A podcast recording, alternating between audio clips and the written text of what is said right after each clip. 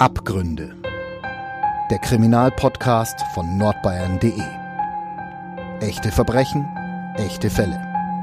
Mit unseren Gerichts- und Polizeireporterinnen und Reportern.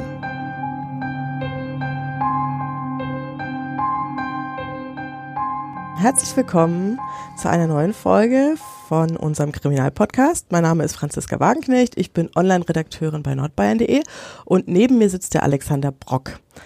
Grüß dich, hallo. Hallo. Erzähl doch mal unseren Zuhörerinnen und Zuhörern, wer du eigentlich bist. Ja, erstmal vielen Dank, Franziska, dass ich hier sein darf. Ähm, ja, mein Name ist Alexander Brock, wie du schon richtig gesagt hast, und ähm, ich bin Polizeireporter bei den Nürnberger Nachrichten und das seit sechs Jahren. Davor war ich Stellvertreter, äh, stellvertretender Polizeireporter und auch schon stellvertretender Gerichtsreporter. Also ja, ich denke, ich bin hier an der richtigen Stelle. Das glaube ich auch. Und was fasziniert dich am meisten an dem Bereich? Am meisten interessiert mich oder fasziniert mich ähm, die Ermittlungsarbeit, die Polizeiarbeit ähm, und aber auch die mit Menschen zu tun zu haben. Also mit Menschen hat man als Journalist ja immer zu tun, sollte man zu tun haben, aber hier äh, geht es um außergewöhnliche Sachen, da geht es um Abgründe, da geht es um ähm, Situationen, in die Menschen geraten, in die man nicht geraten möchte und äh, mich interessiert, wie gehen Leute damit um? Also was äh, geht in Menschen vor? Was geht in Menschen vor, die bestimmte Taten begehen? Was geht in Menschen vor, Opfer, Angehörige, die solche Taten erleben mussten? Also solche Dinge, die sind ähm, hochinteressant. Das ist das, was mich interessiert. Am 14. November 2013 ist ähm, eine Frau in Fischbach. Genau, genau, in Fischbach. Verschwunden. Also- Erzähl doch erstmal, wo ist denn Fischbach? Hast du das im Kopf ungefähr? Fischbach ist ein, äh, eine Gemeinde gewesen, die in den 20er Jahren eingemeindet wurde. Seitdem ist es ein Stadtteil von Nürnberg, ziemlich im Osten. Und das ähm, Interessante an diesem Stadtteil ist, dass der so ja fast von allen Seiten ziemlich vom Bannwald eingerahmt ist. Also Fischbach hat sehr viel äh, Bäume um, um den Stadtteil rum. Und ähm, erzähl doch mal von dem Fall. Wir bekommen ja in der Redaktion viele Vermisstmeldungen im Jahr. Also es gibt äh, ältere Leute, die etwas verwirrt sind, die nicht mehr wissen, wie sie heimkommen, dann werden sie vermisst und ähm, dann beginnen Suchaktionen nach einer gewissen Zeit, äh, die werden meist wieder gefunden. Es gibt Menschen, die, ähm, also Kinder, die ausbüchsen, Jugendliche, die werden auch meist wieder gefunden oder kommen selbstständig wieder zurück. Also da ist der Großteil der Menschen kommt auch wieder zurück. Also wir, wir bekommen also Meldungen von der Polizei, dass wieder jemand vermisst wird und so war es eben auch bei der Heidi D. Und äh, die, da hieß es erstmal am 14. November 2013 um 9.30 Uhr das letzte Mal gesehen. Wer kann Angaben dazu machen? Bitte melden unter dieser und jener Nummer der Polizei. So, wir fragen dann auch immer wieder mal nach, was ist denn da gewesen oder vielmehr, was äh, gibt es da neue Entwicklungen in dem Fall? Und äh, es kam, die Frau kam schlichtweg nicht mehr zurück. Und ähm, es war klar, dass da was nicht stimmt. Irgendwann ist der Fall dann auch bei der Kripo gelandet und wenn der so ein Fall bei der Kripo landet, ist es dann schon etwas höher angesiedelt. Und dann stellte sich auch irgendwann bei Nachfrage heraus, dass sich da einfach äh, möglicherweise ein Gewaltverbrechen dahinter verbirgt. Ja, das war so mal der, das war so mal der erste Schritt in diesem Fall. Und wir haben seitdem sehr viel äh, darüber berichtet. Die Heidi D ist bis, bis heute nicht aufgetaucht und man muss davon ausgehen, dass ihr was ähm, Schlimmes widerfahren ist. Das bedeutet, die Heidi ist also ein Cold Case, wie man das heutzutage äh, sagt. Und äh, auch die Cold Case Abteilung der Kripo kümmert sich um den Fall momentan. Vielleicht gehe ich jetzt mal auch auf die Perspektive der Schwester ein, Mhm. weil die Heidi hat einige, äh, hat ein paar Geschwister. Sie hat äh, eine Halbschwester, sie hat ähm, eben noch eine weitere Schwester, die Petra Prado. Sie wohnt in München und noch einen äh, Bruder. Und äh, die Angehörigen, äh, vor allen Dingen die Petra Prado, hat sich ähm, auf die Suche gemacht. Also sie wollte da keinesfalls das der Polizei alleine überlassen. Sie hat das Gefühl, dass da nicht viel passiert. Sie hat auch Kontakt zu dem Lebensgefährten von Heidi, der übrigens sehr schnell auch unter Verdacht geriet und Mhm. bis heute noch unter äh, Verdacht steht. Und die ähm, Schwester kam mit ihrer Tochter, ich glaube am, also am Donnerstag äh, war ihr Verschwinden Zeugen haben sie angeblich dann auch noch ähm, am Abend dann gesehen, am Donnerstag, ähm, dann aber nichts mehr. Und es war keine Möglichkeit mehr für die Schwester Kontakt aufzunehmen. Sie war ja ständig in Kontakt über SMS, WhatsApp und per Telefon haben die sehr viel miteinander zu tun gehabt. Die Schwestern waren ein Jahr auseinander. Die Heidi war ein Jahr älter. 2013 wäre sie 50 Jahre alt geworden. Sie war 49 zu dem Zeitpunkt ihres Verschwindens und die Schwester ein Jahr jünger, 48. Die beiden hat viel verbunden und deswegen war auch die ähm, Schwester so emsig dabei. Und sie fuhr dann von München am Samstag ähm, nach Nürnberg-Fischbach und hat angefangen, selbst zu suchen. Also mit ihrer Tochter. Ihre Tochter hat einen ein, wirklich einen Spürhund. Mhm. Und mit diesem Spürhund haben die sich auf den Weg gemacht. Die Schwester Petra Prado hatte ein Haargummi von Heidi noch äh, in der Hand und hat dem Hund sozusagen da, den Hund daran schnüffeln lassen. Und die sind dann also in den Wald und haben versucht, die Strecke zu rekonstruieren, die sie normalerweise läuft, die Heidi. Denn Heidi wollte an diesem Tag, das war, muss man dazu sagen, ähm, die Heidi wollte an diesem Tag joggen gehen. Sie hatte äh, zum Zeitpunkt ihres Verschwindens, das war die letzte, das war die Aussage des äh, eines der letzten Zeugen, äh, Joggingklamotten an, also eine Jogginghose, Turnschuhe, rosa, glaube ich, waren die. Und äh, mit dieser Montur ist sie zum letzten Mal gesehen worden. Ging man also davon aus, dass sie joggen ging. Also suchten die beiden, äh, die Schwester von Heidi und eben die Tochter von der Schwester, nach Heidi, haben dann aber irgendwann die Suche abgebrochen. Es war niemand zu finden. Ja, aber die ähm, private Ermittlung äh, ging noch weiter. Sie hatten auch ähm, ja so Wurfsendungen, ähm, Flyer haben die gedruckt, auch schon in, in, in München und haben also rund 100 Stück äh, im Stapel mitgebracht und haben die an entsprechenden Stellen dann verteilt, sind also in die Nachbarschaft Menschen auf der Straße äh, in Fischbach in die Hand gedrückt, ins, in Geschäfte rein, nachgefragt. Also sie haben sich wirklich ähm, sehr viel Mühe gegeben und waren bass erstaunt, warum eigentlich seitens der Polizei nichts passiert oder nur wenig passiert zu dem Zeitpunkt. Da muss man dazu sagen, dass die Polizei bei Erwachsenen erstmal Zeit ins Land ziehen lässt. Also sie geht so von, was ich weiß, 48 Stunden aus, weil man ja von erwachsenen Leuten spricht, die verschwunden sind und diese Erwachsenen sind ja freie Menschen und äh, jeder Mensch, der über 18 ist, kann selbst bestimmen, wohin er geht. Also das ist so die Standardaussage, wenn man da mal anruft, wird sowas gerne gesagt. Die Statistik gibt ihnen ja auch recht, ne? also dass die meisten ja auch wieder auftauchen. In dem Fall war es nicht so. Am Montag drauf sind noch die ersten Suchaktionen äh, gelaufen. Also mit einem Hubschrauber wurde äh, der Wald abgesucht. Dann in den folgenden Wochen sind immer wieder Suchaktionen gelaufen seitens der Polizei. Man hat den Eisweiher zum Beispiel. Der Eisweiher ist ein sehr bekannter, ein sehr bekanntes Gewässer äh, im, in Fischbach und im Wald. Der liegt auch auf der Joggingstrecke von Heidi D. Hat man genauer unter die Lupe genommen. Polizeitaucher haben sich auf den Weg gemacht und äh, sind ins Wasser gegangen und haben diesen Eisweiher ja kontrolliert nach Gegenständen, nach möglicherweise einem, einem, einer Leiche gesucht, äh, aber auch da nichts gefunden. Das war ein Schritt. Eine weitere Maßnahme war auch, dass die Polizei Suchhunde eingesetzt hat. Spürhunde sind auch in, in den Wald rein und haben, ähnlich wie es eben auch die Schwester schon gemacht hat mit dem Spürhund ihrer Tochter, ähm, sind die in den Wald und haben dort nochmal gesucht. Auch da hat man nichts gefunden, nur unbrauchbare Gegenstände, die mit der Heidi nichts zu tun hatten. Mhm. Der zweite oder vielmehr der dritte Schritt war, dass die Polizei in einer Hundertschaft dann auftritt, die bekannten Bilder, man kennt sowas, mhm. lange Stöcke, man geht also systematisch vor, wie am Schachbrett durch das Gelände, durch den Wald in diesem Fall und stochert im Boden rum. Das sind äh, ja immer so Schritt für Schritt nach vorne, dann mal nach links rüber, dann wieder Schritt für Schritt, dann wieder zurück. Also man hat ein, ich glaube, ein Quadratkilometer da genau untersucht und rumgestochert, buchstäblich äh, die Nadel im Heuhaufen gesucht und auch da nichts gefunden. Die, so eine, die Suchaktion, die wurde auch später nochmal wiederholt, aber auch da gab es dann keinen Fund. Ähm, genau.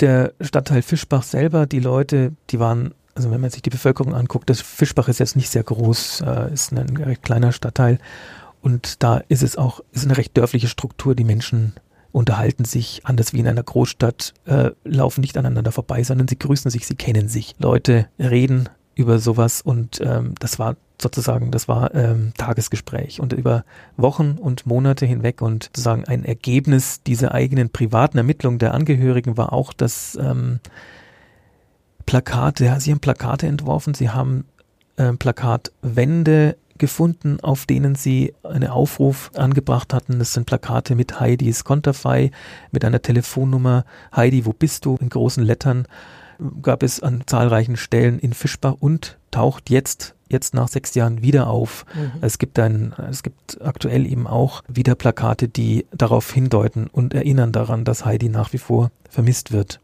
Die Heidi, die kannten ja die Leute auch. Also die war ja auch bekannt in Fischbach. Die war sehr bekannt, die Heidi, nämlich deswegen, sie hat keine Lagerarbeit gemacht in irgendeiner Firma, also war irgendwo aufgeräumt versteckt, sondern sie war erstens mal vom Typ her sehr kommunikativ und äh, sie hatte einen Job, ähm, da kennt, da muss man, die, diejenige muss man kennen, denn, sie äh, trug Briefe aus für die Post. Sie war äh, Postangestellte, Briefträgerin und ähm, hatte ihr Gebiet in Fischbach und in diesem Bereich da war sie bekannt und sie, ich habe Menschen gesprochen, die gesagt haben, es war immer eine frohe Natur, es war ein Mensch sehr offen und immer für einen Satz gut und Heidi wurde auch eingeladen, äh, die, der, er wurde auch Kaffee angeboten und sie hat dann auch mal nicht Nein gesagt und er hat auch mal einen Kaffee mit jemandem getrunken, soweit es, sofern es die Arbeitszeit auch zuließ. Ähm, also sie war da wirklich sehr, sehr bekannt und äh, schon auch vor diesem Hintergrund muss man verstehen, wie die Menschen in so einer dörflichen Struktur dann auch reagieren, die das beschäftigt. Das ist ja wie so ein kleines Trauma. Da ist plötzlich jemand nicht mehr, jemand, der ihnen die Briefe übergibt, nicht mehr der gleiche Mensch. Und da wird jemand richtig vermisst. Also mhm. das ist nicht nur, sind nicht nur die Angehörigen, sondern ein ganzer Stadtteil vermisst da über lange Jahre jemanden, der sehr bekannt und sehr beliebt war. Dazu kommt auch noch, dass ähm, das nicht die erste Person ist, die da verschwunden ist. Genau, das muss man auch dazu sagen. Und zwar in einem, ähnlich, in einem ähnlichen Zeitraum, also auch im Jahre 2013, ist ähm, ein älterer Herr, den Namen kann ich jetzt leider. Ich habe ihn irgendwo, August Walter hieß der. August Walter, ja, jetzt klingelt es bei mir auch mhm. wieder. August Walter, ein älterer Herr, der in den Wald gefahren ist mit seinem Fahrrad, ist auch wieder der Wald. Ein Fischbacher, der auch nicht gerade unbekannt war in dem Stadtteil, der ist auch spurlos verschwunden. Der fuhr in den Wald rein. Und das Interessante daran ist, oder das äh, Mysteriöse, muss man sagen, äh, ist, dass der samt seinem Fahrrad verschwunden ist. Äh, man hat auch da, gab es auch Suchaktionen, aber der tauchte nie wieder auf. Und es war zu einer ähnlichen Zeit. Und das hat den Stadtteil richtig aufgewühlt. Mhm. Wo sind diese Menschen hingekommen? Es gab auch schon Leute, die gesagt haben, da gibt es ein Bermuda-Dreieck, in Anführungszeichen. Mhm. Da verschwinden Leute spurlos. Der Boden verschluckt die Menschen und es ist ja auch merkwürdig insofern, weil ähm, selbst im Fall Peggy beispielsweise irgendwann werden Überreste gefunden. Pilzsammler, mhm. Spaziergänger finden irgendwo dann Überreste. Und das Eigenartige ist, dass hier bis heute nichts, kein Überrest gefunden wurde von einem möglichen Leichnam. Mhm. Und ja, da haben sich die Ermittler dann auch den Kopf zerbrochen. Was, wie kann das sein? Es gab Gespräche mit Förstern, die mhm. sagen, ja, man darf den Tierfraß beispielsweise nicht außer Acht lassen. Es gibt da um Fischbach rum, in dem, in dem Wald, in dem Bannwald gibt es unheimlich viele Wildschweine. Wildschweine, ne? Also, mhm. und ich möchte da nicht weiter drauf eingehen, aber ähm, die lassen unter Umständen nicht viel übrig. Aber sie lassen was übrig und selbst das, da wurde bislang nichts gefunden. Also insofern äußerst mysteriös der Fall. Mhm. Wie ging es dann weiter? Heidi war verschwunden, ihre Schwestern haben nach ihr gesucht, vor allem ähm, ihre Schwester Petra hat nach ihr gesucht. Ähm, sie haben große Plakatwände aufgestellt. Aktuell mhm. gibt's wieder eins, hast mhm. du gesagt. Warum so viele Jahre nach dem Verschwinden? Das sind jetzt sechs Jahre. Ja, dazu muss man sagen, die, ähm, die Petra, sie glaubt, ich habe sie direkt gefragt, also, also ich bin per Du mit ihr, ich habe sie direkt gefragt, ja, glaubst du denn, dass die Heidi noch lebt? Und dann sagt sie, ähm, ja, ich habe die Hoffnung schon noch. Also diese Hoffnung bewahrt sie sich. Mhm. Sie rechnet aber immer mit jeden, jeden Tag mit dem Schlimmsten. Und diese Hoffnung scheint wie so eine kleine Flamme zu sein. Es geht ihr auch, glaube ich, auch mehr darum, immer wieder auch an den Fall zu erinnern, an die Heidi. Was zum Beispiel, was sie sehr begrüßt, auch die gesamten Angehörigen, auch wenn am Schluss Heidi nicht auftaucht, ob lebend oder nicht lebend. Es wird sozusagen im kollektiven Gedächtnis daran erinnert, an die Heidi und das tut den Angehörigen sehr gut, dass sie merken, dieser Mensch ist zwar physisch verschwunden, aber nicht sozusagen geistig. Mhm. Er ist nach wie vor präsent. Und da sind so Berichterstattungen darüber, über diesen vermissten Fall für die Angehörigen auch so aus dieser Sicht unheimlich wichtig. Und es ähm, erhöht auch in gewisser Weise auch den Druck auf die Ermittler. Das darf man nicht außer Acht lassen, weil da natürlich entsteht ja Öffentlichkeit, die Öffentlichkeit, die sich fragt, was ist mit ihr? Was macht die Polizei natürlich? Die große mhm. Frage, die dann immer dahinter steht, sind die da noch dran? Und ähm, das hat ja in vielen Fällen auch, äh, jetzt nicht, also von Heidi mal abgesehen, in vielen Fällen ja auch dazu geführt, dass dann auch Ergebnisse auch wieder nach Jahren auch tatsächlich dann auf dem Tisch lagen. Ne? Mhm. Ne? Und ist die Polizei denn aktuell noch dran? Die Polizei hat seit Januar einen, eine Abteilung, Cold Case Abteilung, Code Case behandelt Altfälle, ist jetzt fast, also ist bundesweit ja mittlerweile bekannt. Äh, und die äh, Altfallabteilung, die behandelt also den Fall nach wie vor. In welcher Intensität, das, da lassen die sich nur schwer in die Karten gucken, äh, mit welchen Ermittlungsansätzen, mit welchen äh, Methoden sie daran gehen, ob sie auch wirklich jetzt gerade diesen Fall und nicht gerade einen anderen Fall bearbeiten, das lässt sich jetzt nur schwer sagen. Ich weiß nur von Ermittlern, die auch an Altfällen arbeiten, dass äh, es wichtig ist, dass neue Ermittler rangehen, um einen neuen Blick auf den Fall mhm. zu bekommen. Die haben tatsächlich dann auch oft einen anderen Blick, gucken, wie haben die anderen gearbeitet und schauen, wie man neue Ansätze herausarbeiten kann. Zeugen werden wieder befragt, Zeugen, die auch schon befragt wurden in der Vergangenheit, weil sich im Laufe der Zeit, also jetzt innerhalb von sechs Jahren, können sich ja Beziehungen ja auch verändert haben. Ja, also nehmen wir mal an, ein Ehepaar, jetzt kommen wir ein bisschen von dem Fall weg, mhm. aber ich denke, das ist, äh, kann man jetzt durchaus auch mit anbringen. Ein Ehepaar sagt ähm, zum Zeitpunkt A, die Situation war so und so, dann Jahre später aber, die Scheidung war da, die haben sich getrennt, sind verstritten, hat die Frau keinen Grund mehr möglicherweise über Details nichts zu sagen, also hat keinen Grund, nicht darüber zu berichten, weil die, die heilige Beziehung ja nicht mehr jetzt da ist. Und da setzen also die Ermittler an und sagen, ja, an dem Punkt könnte es sein, dass ein Zeuge anfängt zu erzählen. Mhm. Man guckt auch, dass da auch Straffreiheit und so weiter, äh, dass äh, da auch eine Rolle spielt und derjenige dann auch die Sicherheit hat, dass ihm nichts passiert, auch weil er vorher nichts gesagt hat. Ja. Mhm vielleicht jetzt, um nochmal wieder auf die Heidi zurückzukommen, sollte man vielleicht nochmal ein bisschen noch an dem Fall äh, die Chronologie nochmal darstellen. Mhm. Also wir waren am Freitag äh, nach dem Donnerstag, äh, die Ermittlungen liefen so allmählich an und äh, der Lebensgefährte vor allen Dingen, der Lebensgefährte, der war den Ermittlern suspekt. Geriet er gleich in den Fokus? Die Indizien und das, was die Polizei erfragt hat, das, das hat den Verdacht auf ihn gelenkt. Da muss man jetzt mal ausholen und sagen, es gibt drei verschiedene Möglichkeiten, die die Ermittler jetzt in Erwägung ziehen, was mit, mit Heidi mhm. passiert ist. Also natürlich der Suizid. Der, dieser Frage geht man nach. Hat sie möglicherweise ihrem Leben ein Ende gesetzt? Dann die Frage, könnte es ein Gewaltverbrechen sein oder ein Unfall? Also es sind eigentlich vier Aspekte. Mhm. Und das letzte ist die Heidi ausgebrochen, um äh, ein neues Leben anzufangen. So, und jetzt guckt man als Ermittler, was hat man da? Was spricht von den Dingen, die man jetzt hat, gegen die eine oder die andere Variante? Wenn ich jetzt mal den Aspekt ähm, Heidi möchte ein neues Leben anfangen rauspicke, dann ist diese Variante auch relativ unwahrscheinlich, zumal Heidi ihr, also alles zu Hause hat liegen lassen. Sie hat nichts mitgenommen. Sie hatte ihre Joggingkluft an, ist gegangen und ließ alles zurück. Also der Geldbeutel war da, äh, im, am, lag am Tisch, äh, ihr Handy lag da, Koffer waren nicht gepackt, die ganzen Klamotten waren da. Also alle Unterlagen, Papiere, die zu, zu Heidi gehören, hat sie, hat Heidi zurückgelassen. Und ähm, das macht man nicht, wenn man ein neues Leben beginnen möchte. Mhm. Ich brauche Geld, ich brauche meine Krankenkassenkarte, um ja entsprechend zum Arzt gehen zu können, wenn ich, wenn ich, wenn ich mich verletze, wenn ich krank werde, was auch immer. Also es gibt Dinge, die muss ich mitnehmen, mhm. auch ins neue Leben, um überhaupt dann auch ein Leben aufbauen zu können. Also das spricht eigentlich gegen, gegen diese Variante. Und äh, vielleicht noch ein, äh, wenn man da ein Detail rauspickt, äh, zum Beispiel die Kreditkarte von Heidi. Die Schwester hat die, ja, wie soll man, die Betreuung dann übernommen für alles, was Heidi gehört, mhm. die Besitzstände, die Petra Prado. Unter anderem auch hatte sie eine Vollmacht dann übers Konto von Heidi. Und äh, man hat natürlich die Ermittler sowie auch die äh, Geschwister, haben geguckt, was tut sich da auf dem Konto. Ja, tut sich möglicherweise mhm. was? Wird da was abgehoben oder nicht? Weil das könnte ein Lebenszeichen mhm. sein. Ne? Also als, als Ermittler, wie auch eben, äh, da ziehen ja dann, dann äh, Ermittler und Angehörige an einem Strang, klappern alles ab, um die Möglichkeit eines Lebenszeichens, dieses Signal dann auch aufnehmen zu können. Wird denn zum Beispiel die Krankenkassenkarte verwendet, wird äh, abgehoben von dem Konto. Das passiert bis, passierte bis heute nicht. Mhm. Also, also gilt es quasi als sehr unwahrscheinlich. Abgesehen davon hatte sie ja auch mit ihrer Schwester ein sehr gutes Verhältnis. Sie ja. hatte zwei Kinder. Ja. Also unwahrscheinlich, dass so ein Mensch quasi verschwindet unwahrscheinlich und sich nie wieder meldet. Es gibt einen Ansatz, den hat die Schwester ähm, mir mal äh, gegenüber erzählt. Heidi ist als Jugendliche, also als 16-, 17-Jährige schon mal ausgebüxt.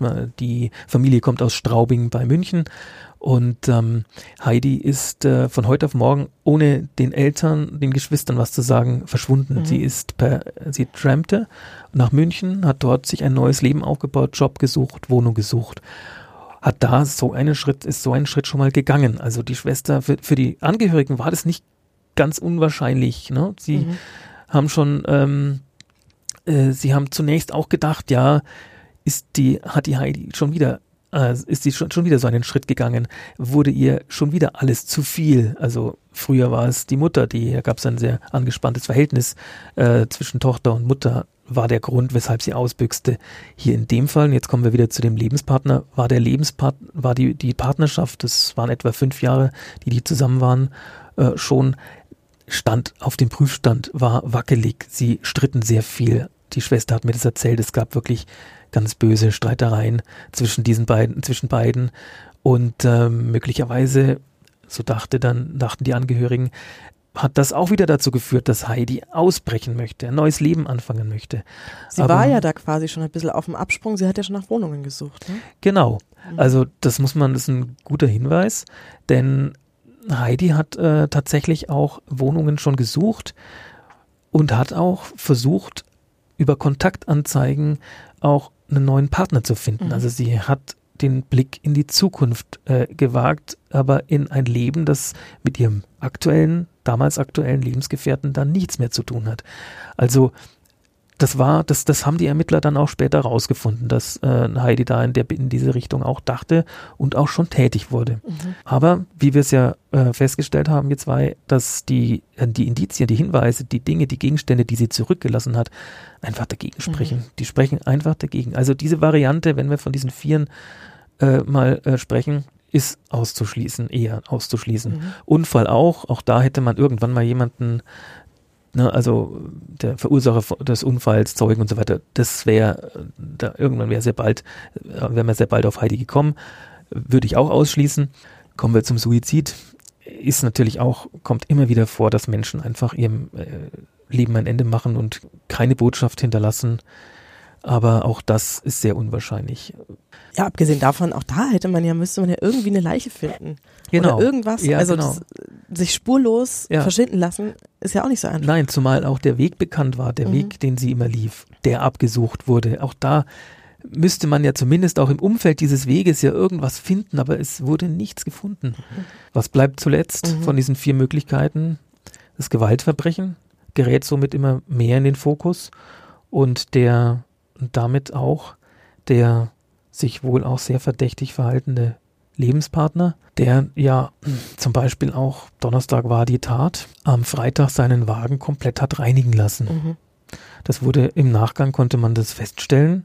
Es gab da Belege, es wurden die Menschen befragt von der entsprechenden Waschstraße. War, war klar, dieser hat seinen Wagen. Jetzt fragt man sich, warum muss der seinen mhm. Wagen reinigen? Was soll denn das? Vor allem, wenn seine Freundin verschwunden ist. Vor allen Dingen, wenn seine Freundin kurz davor verschwunden ist. Also er macht sich ja schwer verdächtig, weil was kann, ja, was, was, was kann da dahinter stecken? Seine Aussage war die, dass er, ja, er fuhr durch den Wald am Donnerstag und hat Heidi gesucht mit seinem Auto. Er konnte nicht zu Fuß gehen, weil er ein Beinleiden hat. Hm, das kann man glauben oder nicht. Mhm. Es ist seine Variante, also er fuhr in den Wald nach, nach seiner Aussage bis zum Eisweiher, mhm. hat da gesucht, es war wohl recht schlammig, November, nass, und der Wagen war dreckig. Und das war der Grund, weshalb er mit dem Wagen in die Waschstraße gefahren ist am Freitag nach seiner Aussage. Das haben die Ermittler auch Jahre danach nicht geglaubt. Auch die Cold Case Gruppe, die dann auch später, äh, fünf Jahre später dann auch ähm, noch dran war, die haben den Wagen, seinen Wagen, BMW, auch nochmal unter die Lupe genommen. Allerdings, man muss sagen, nach fünf Jahren, mhm. das ist aussichtslos. Dennoch, sie haben, gibt es Methoden, Luminol, das ist so eine, ja, so eine Substanz, mit der kann man Blut sichtbar machen. Hat man natürlich auch eingesetzt, äh, um hier irgendwo was erkennbar zu machen. Aber auch da jedenfalls nichts Verwertbares, etwas Gerichtsfestes. Mhm. Und nach fünf Jahren, klar, wenn jemand äh, was eine Tat begangen hat und dann hat er jetzt fünf Jahre Zeit, den Wagen auch wirklich nochmal gründlich zu reinigen. Also das war sehr, es ist einfach auch von der Ermittlung her sehr verschleppt worden auch, mhm. die ganze Sache. Also der ähm, Lebensgefährte, der geriet schon, der geriet schon sehr unter, unter Verdacht. Zumal es ja auch Streitereien gab. Sie wollte sich trennen. Also da kommt die Variante Eifersucht mit rein. Ne? Mhm. Eifersucht und äh, da geht es ja auch um ein Haus. Da, das, da wurden Schulden aufgenommen. Äh, weit über 100.000 hatten die noch abzuzahlen für dieses Haus. Man muss dazu sagen, beide Menschen passten wohl nicht so recht zusammen. Heidi war lebensfroh. Sie hat ähm, vom Leben viel erwartet noch. All die, die Aspekte, die auch gegen einen Suizid meines Erachtens sprechen. Heidi hat mit 40 ihren Motorradführerschein gemacht. Sie hat als Erwachsene Gitarre spielen gelernt. Sie hat Skifahren gelernt. Also sie wollte was vom Leben. Sie möchte, sie wollte was machen. Sie, äh, es ging auch um den Ausbau des Hauses, das, den weiteren Ausbau. Wie geht's weiter? Und da war er sehr träge offenbar. Mhm. Der war sehr phlegmatisch, zumindest was äh, mir zugetragen wurde. Mhm. Ich persönlich habe mit ihm auch mal gesprochen am Telefon. Er wirkte sehr verschlafen. Also, mhm. obwohl es eigentlich taghell war draußen, also er war, ja, wie soll ich sagen, äh, man musste ihm alles aus der Nase rausziehen. Und wenn man mit so einem Menschen zu tun hat, da würde ich als lebensfroher und als dynamischer Mensch ja dann auch recht verzweifeln. Also das war mit der Grund, weshalb es auch so Streitereien innerhalb dieser Partnerschaft auch gab. Die beiden haben nicht zusammengepasst. Streitereien, Eifersüchteleien, sie hat sich ja wieder getroffen, hat auch schon, das hat er mit Sicherheit mitbe mitbekommen. Mhm. Und ja, also ein Aspekt Eifersucht, ein weiterer, der die Ermittler dann schon äh, dazu gebracht haben, ja, ihn in den verdächtigen Kreis mit einzubeziehen, ja. Sie haben ja auch das Haus durchsucht, mehrfach ja. sogar. Sie haben mehrfach das Haus durchsucht. Äh, beim ersten Mal, äh, dazu muss man sagen, die Polizei hat sich Zeit gelassen. Ja, also bei Erwachsenen ist es so, dass die Polizei davon ausgeht, dass den statistisch gesehen die meisten wieder zurückkommen. Also ein, der Großteil, der größte Teil kehrt wieder zurück. Auch Kinder, die vermisst werden, kehren wieder zurück. Die büchsen aus, weil irgendwas nicht gepasst hat und kehren wieder zurück. Und es ist der wirklich der, äh, der kleinere Teil im Verhältnis zu dieser Zahl. Es sind weit über, also Mittelfranken, immer hatte ich im Jahr 2015 noch eine Zahl im Kopf, waren es ähm, 1400 Vermisstenfälle allein für Mittelfranken und die sind so gut wie alle wieder mhm. so aufgetaucht, die Menschen. Also dazu muss man auch den Suizid mit einbeziehen. Ne? Also mhm. klar.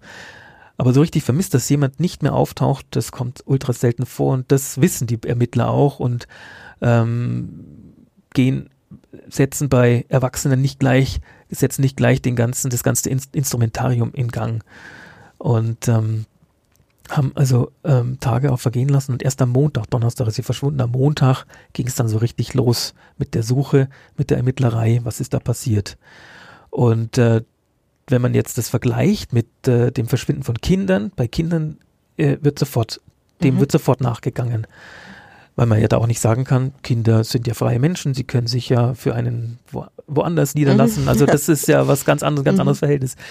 Ähm, und die Ermittler gehen mit einem großen Druck sofort dran, mhm. weil die Zeit, die da verloren geht, jede Minute ist wichtig, weil erstens kann der Mensch das Kind noch äh, leben, man kann das Kind vielleicht noch retten, Spuren äh, können ja auch verwischen, auch Zeugenaussagen verändern sich. Zeugen erinnern sich einen Monat später nicht mehr daran, was an dem und dem Tag äh, wirklich ganz konkret passiert ist. Die erinnern sich vor allen Dingen an eine Begebenheit, wenn man sie vielleicht äh, schon Stunden danach mhm fragen kann. Auch das Bild von dem Menschen, den Sie gesehen haben, der mit dem kleinen Kind unterwegs war, können Sie per Phantombild dann auch oder per, äh, per Beschreibung dann auch noch näher eingrenzen. Also mit der Zeit verliert man ganz viel, was wichtig ist für die Ermittlungen. So, wenn man das jetzt auf Erwachsene überträgt, ist ja genau das Gleiche. Natürlich. Ja. Ist genau das Gleiche und das ist äh, äh, hier eben auch passiert. Es ist viel zu viel Zeit ins Land gezogen und ähm, damit äh, auch die Chance, den Fall auch wirklich aufklären zu können. Im Zweifelsfall gibt man ja auch dem Täter oder der Täterin Zeit, ähm, Beweise verschwinden zu lassen. Richtig, wie zum Beispiel Waschanlage. Mhm. Alles natürlich äh, nur sind nur Vermutungen, mhm. ne? aber es sind Möglichkeiten, die im Raum stehen. Zu der Zeugenaussage nochmal. Also die äh, Beamten haben ja den Wald äh, ganz intensiv durchsucht. Jetzt gibt's ja aber Zeugen, die sagen, sie hätten äh, die Heidi um 17 Uhr im Dorf nochmal gesehen. Mhm. Wie, mh, ich sag mal, wie, wie vertrauenswürdig ist diese Mhm. Zeugenaussage oder wie, wie ernst zu nehmen ist die Zeugenaussage? Also ich weiß, dass die Menschen befragt wurden oder etwaige Zeugen ähm, befragt wurden eine Woche danach. Mhm. Jetzt haben wir gerade gesprochen darüber, wie sich sowas verändert, ja. Ähm, war es wirklich die Heidi? Die Wahrscheinlichkeit, dass die Menschen auch wirklich die Heidi gesehen haben, die schwindet ja dann auch mit der Zeit. Das Bild verzerrt sich ja dann Mhm. auch. Ist es der gleiche Zeitpunkt gewesen? Also man weiß zum Beispiel, ein Junge, der Nachbarsjunge, der wurde auch eine Woche später dann gefragt, der konnte sicher, der sagte, ja, die Heidi hat sich da äh, auf der, die saß auf der Treppe ähm, ihres Hauses und hat sich die Schuhe geschnürt, die Joggingschuhe. So, jetzt ist die Heidi aber sehr oft joggen gegangen. Mhm. War das wirklich dieser Tag, der Tag des Verschwindens? Hätte man am Freitag gefragt, hätte der Junge sagen können, ja, das war gestern.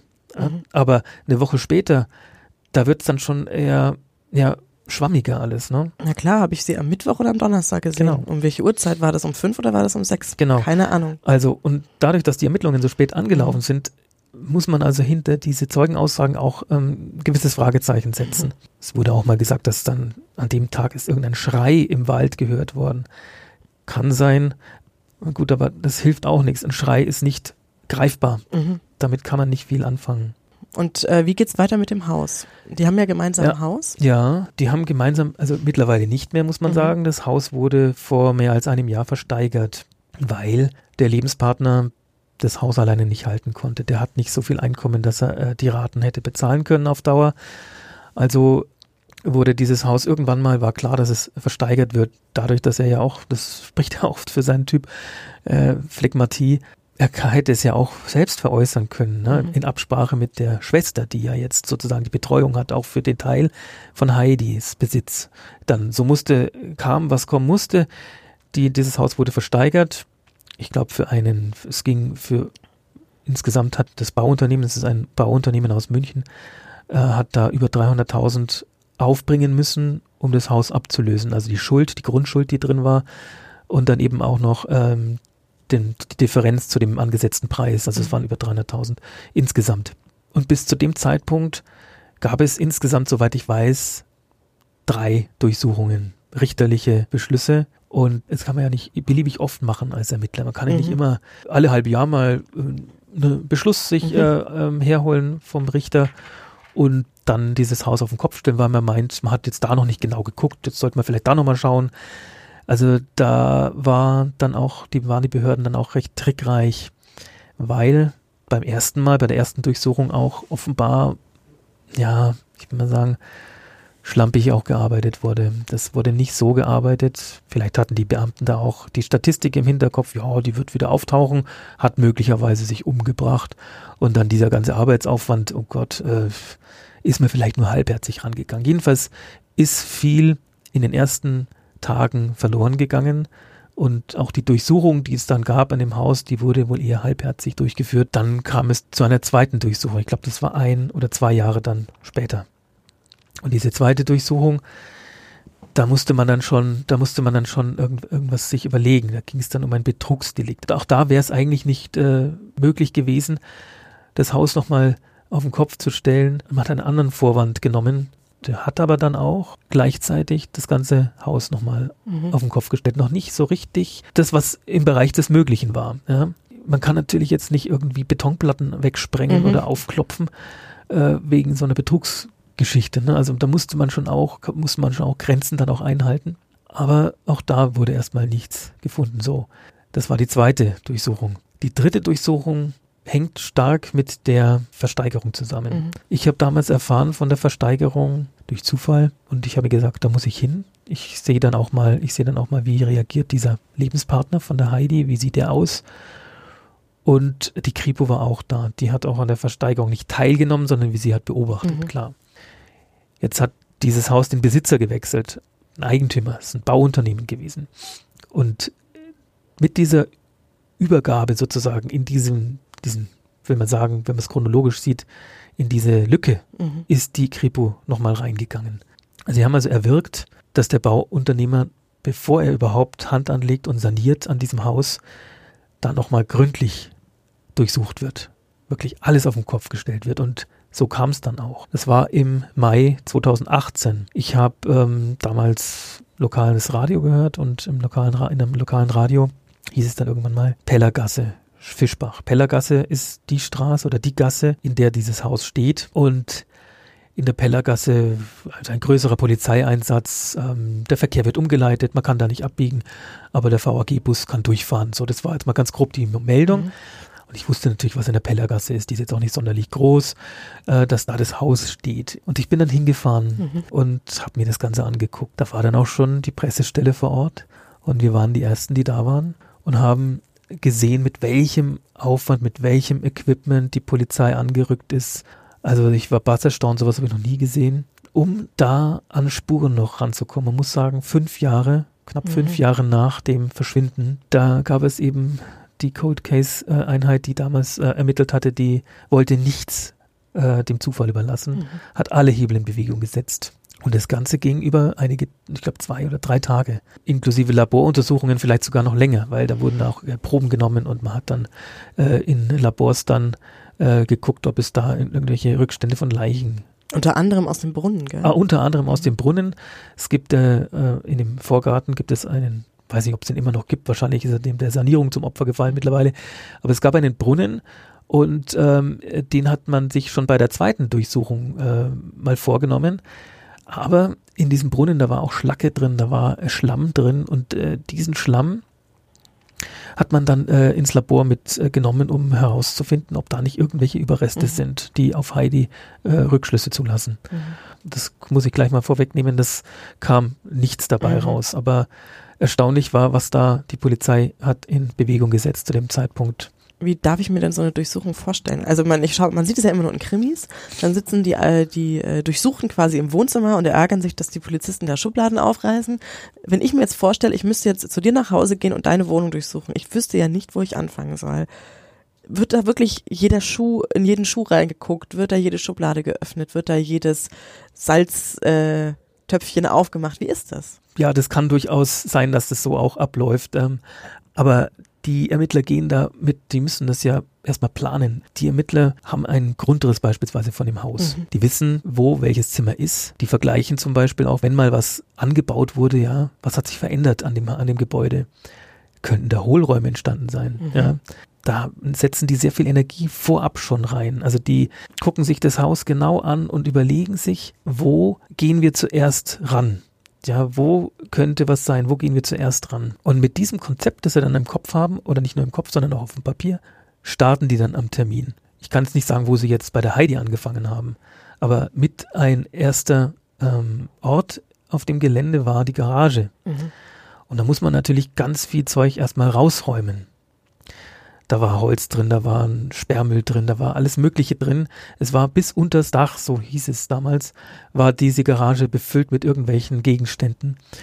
Und dazu braucht es auch erstmal einen Riesenlaster. Mhm. Der stand dann auch vor der Tür. Ein Riesenlaster, wo diese Sachen reingeschlichtet wurden. Und jetzt musste man natürlich auch fotografieren, wie was war. Weil nämlich, das ist das nächste, die Polizei muss das auch wieder so hinterlassen, mhm. wie sie es verlassen hat. Also wenn, ähm, was weiß ich, die Figur auf dem Fernseher stand, ja, dann muss die da auch wieder hin. Mhm. Also hat man das auch vorher auch mal fotografiert, es hat es dokumentiert, wie war es, um dann auch den Urzustand wiederherzustellen. Genau, und die Garage hat man eben sich vorgenommen und die Garage, da hat man den ganzen Krempel, ich sag's jetzt mal Krempel, mhm hat man dann in diese in diesen LKW reingepackt in diese diesen riesigen Metallbehälter. Ja und was zum Einsatz kam, was nicht üblich ist, das sind zum Beispiel so spezielle Geräte, um Beton zu untersuchen. Das ist ähm, ein Georadargerät, mhm. mit dem man sozusagen den Boden abfährt. Warum macht man das? Möglicherweise ist da was in der Betonplatte drin. Man kann also bis zu einer gewissen Tiefe, ich weiß nicht genau, wie weit das reingeht, kann man also ähm, Unregelmäßigkeiten mhm. erkennen auf dem Bildschirm. Und so wurde das Haus von oben bis unten, die Garage, das Grundstück, alles abgescannt mit diesem Gerät. Mhm. Es gibt da auch, gab, es wurden auch Hunde eingesetzt, spezielle Hunde natürlich kamen Spürhunde auch zum Einsatz, aber ähm, man hat jetzt nicht mehr so sehr auf die Spürhunde gesetzt, weil man, weil sich solche Spuren von Heidi, Geruch, Gerüche und so weiter natürlich im Laufe der Jahre verflüchtigen. Mhm. Also hat man zurückgegriffen auf speziell ausgebildete Hunde, die nennt man irgendwas mit Archeo oder Archeodogs, ne? genau. Mhm. Archeodogs heißen die. Mhm. Und äh, da gibt es bei Miesbach in Oberbayern eine, einen Verein, der sowas privat äh, betreibt. Die sind unterwegs, die Hunde, bei archäologischen Ausgrabungen. Ähm, in, die sind in Griechenland, die sind äh, in Italien, in allen Ländern werden die gebucht.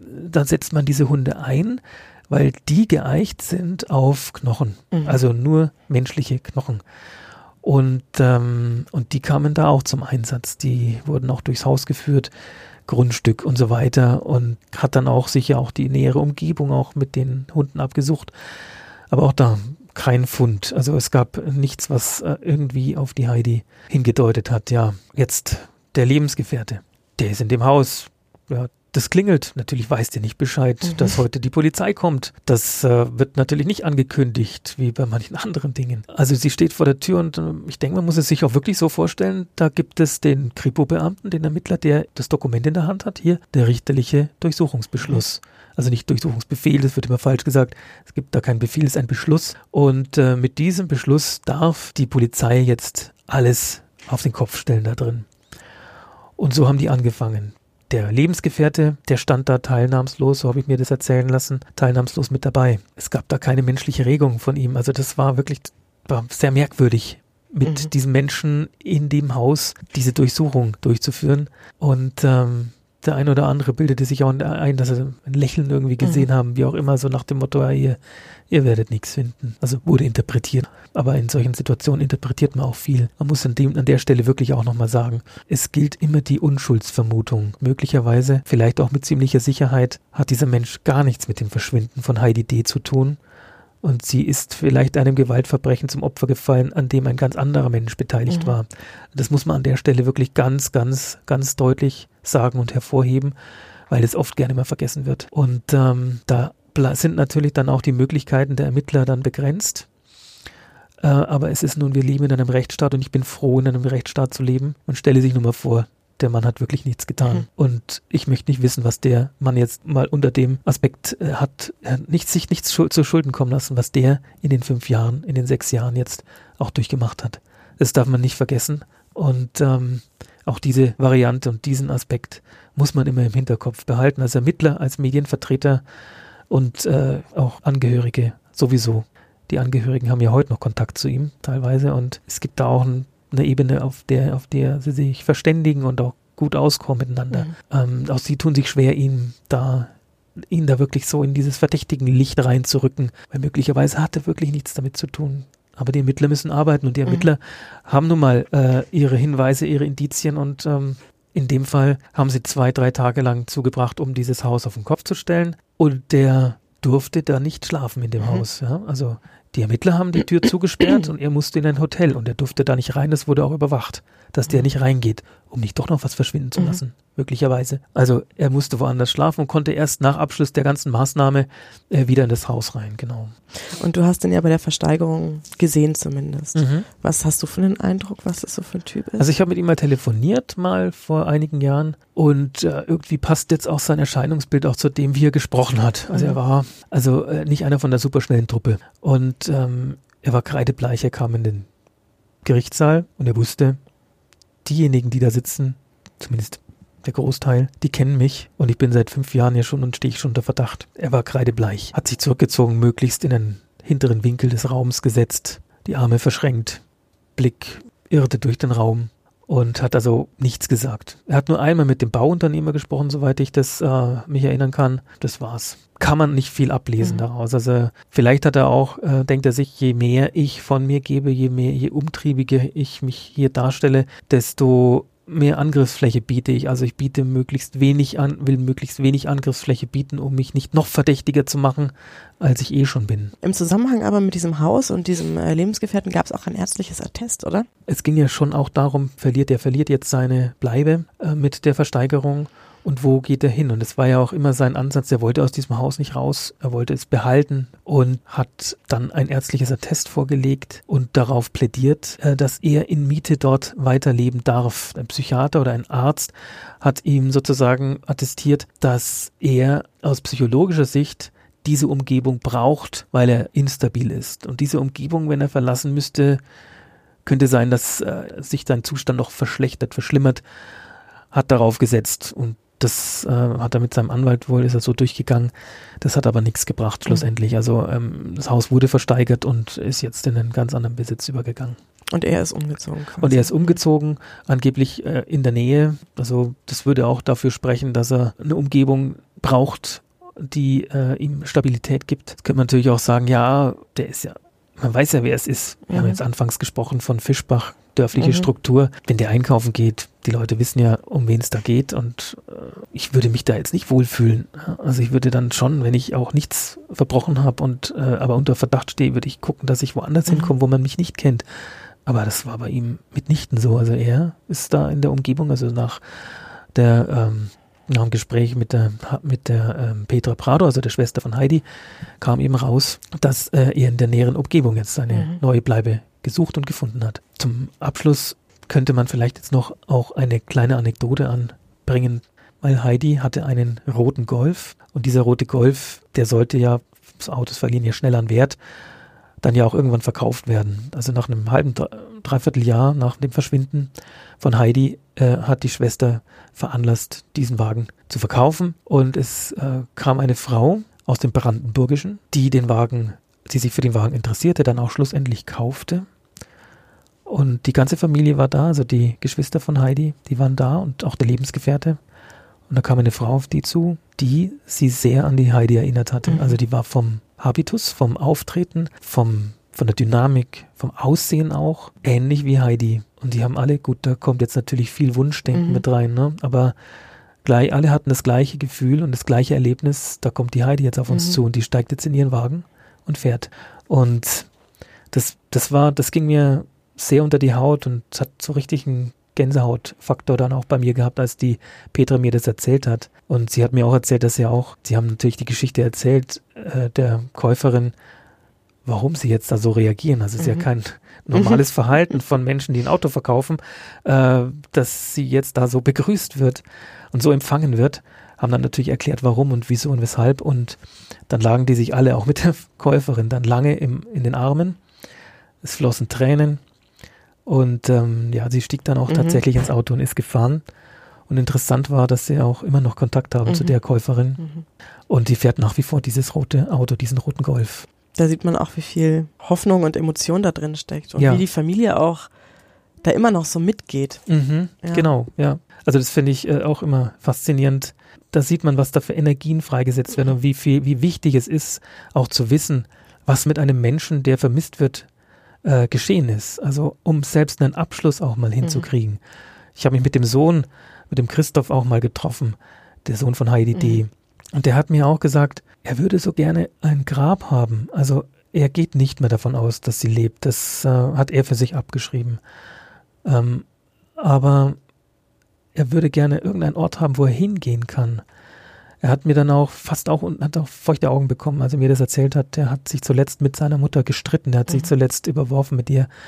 Und ähm, dann verschwindet sie. Es gibt noch einen WhatsApp-Kontakt, einen Chatverlauf und dann verschwindet sie. Und er konnte diesen Streit nicht mehr aus der Welt mhm. schaffen. Und den schleppt er jetzt mit sich rum. Mhm. Ja, diese letzte, diesen letzten Moment mit seiner Mutter. Auch er sagt, er hätte gerne diesen Streit geschlichtet. Er hätte gerne mit seiner Mutter, seiner Mutter gesprochen und ähm, gesagt, das ist alles gut, Mama, und ich bin dir nicht mehr böse und wir vertragen uns jetzt wieder. Mhm. Und diese Chance, diese Gelegenheit, die hat er nicht wieder gekriegt. Bis zum Schluss nicht. Und er wünschte sich so sehr, dass er einen Ort hat, einen Friedhof. Und wenn es auch nur der, der Punkt ist, an dem ein, der Unfall, ein möglicher Unfall passiert ist, ein Tatort, wo er hingehen kann, mhm. wo das letzte Lebenszeichen war, um da zu trauern. Also das hat er mir sehr eindrück, ein, eindrücklich ähm, erzählt und das ist schon etwas, da merkt man also, also auch als Journalist, was Menschen durchmachen in so einer Extremsituation und man ist da auch mit dabei. Da möchte man dann auch einfach helfen und wenn man es nicht kann, ist das, äh, ist das schlimm einfach in gewisser Weise. Und man kann als Journalist dann zum Beispiel eben auch immer darüber berichten, um den Menschen nicht auch noch geistig sterben zu lassen. Ja. Dann bedanke ich mich bei dir. Schön, dass du da warst. Danke, dass Gerne. du uns die Geschichte erzählt Danke, hast. dass ich da sein durfte. Und äh, liebe Zuhörerinnen, liebe Zuhörer, ihr wisst, wo ihr uns hören könnt. Spotify, iTunes und äh, den Feed über jeden möglichen Podcast-Player. Danke fürs Zuhören und bis zum nächsten Mal.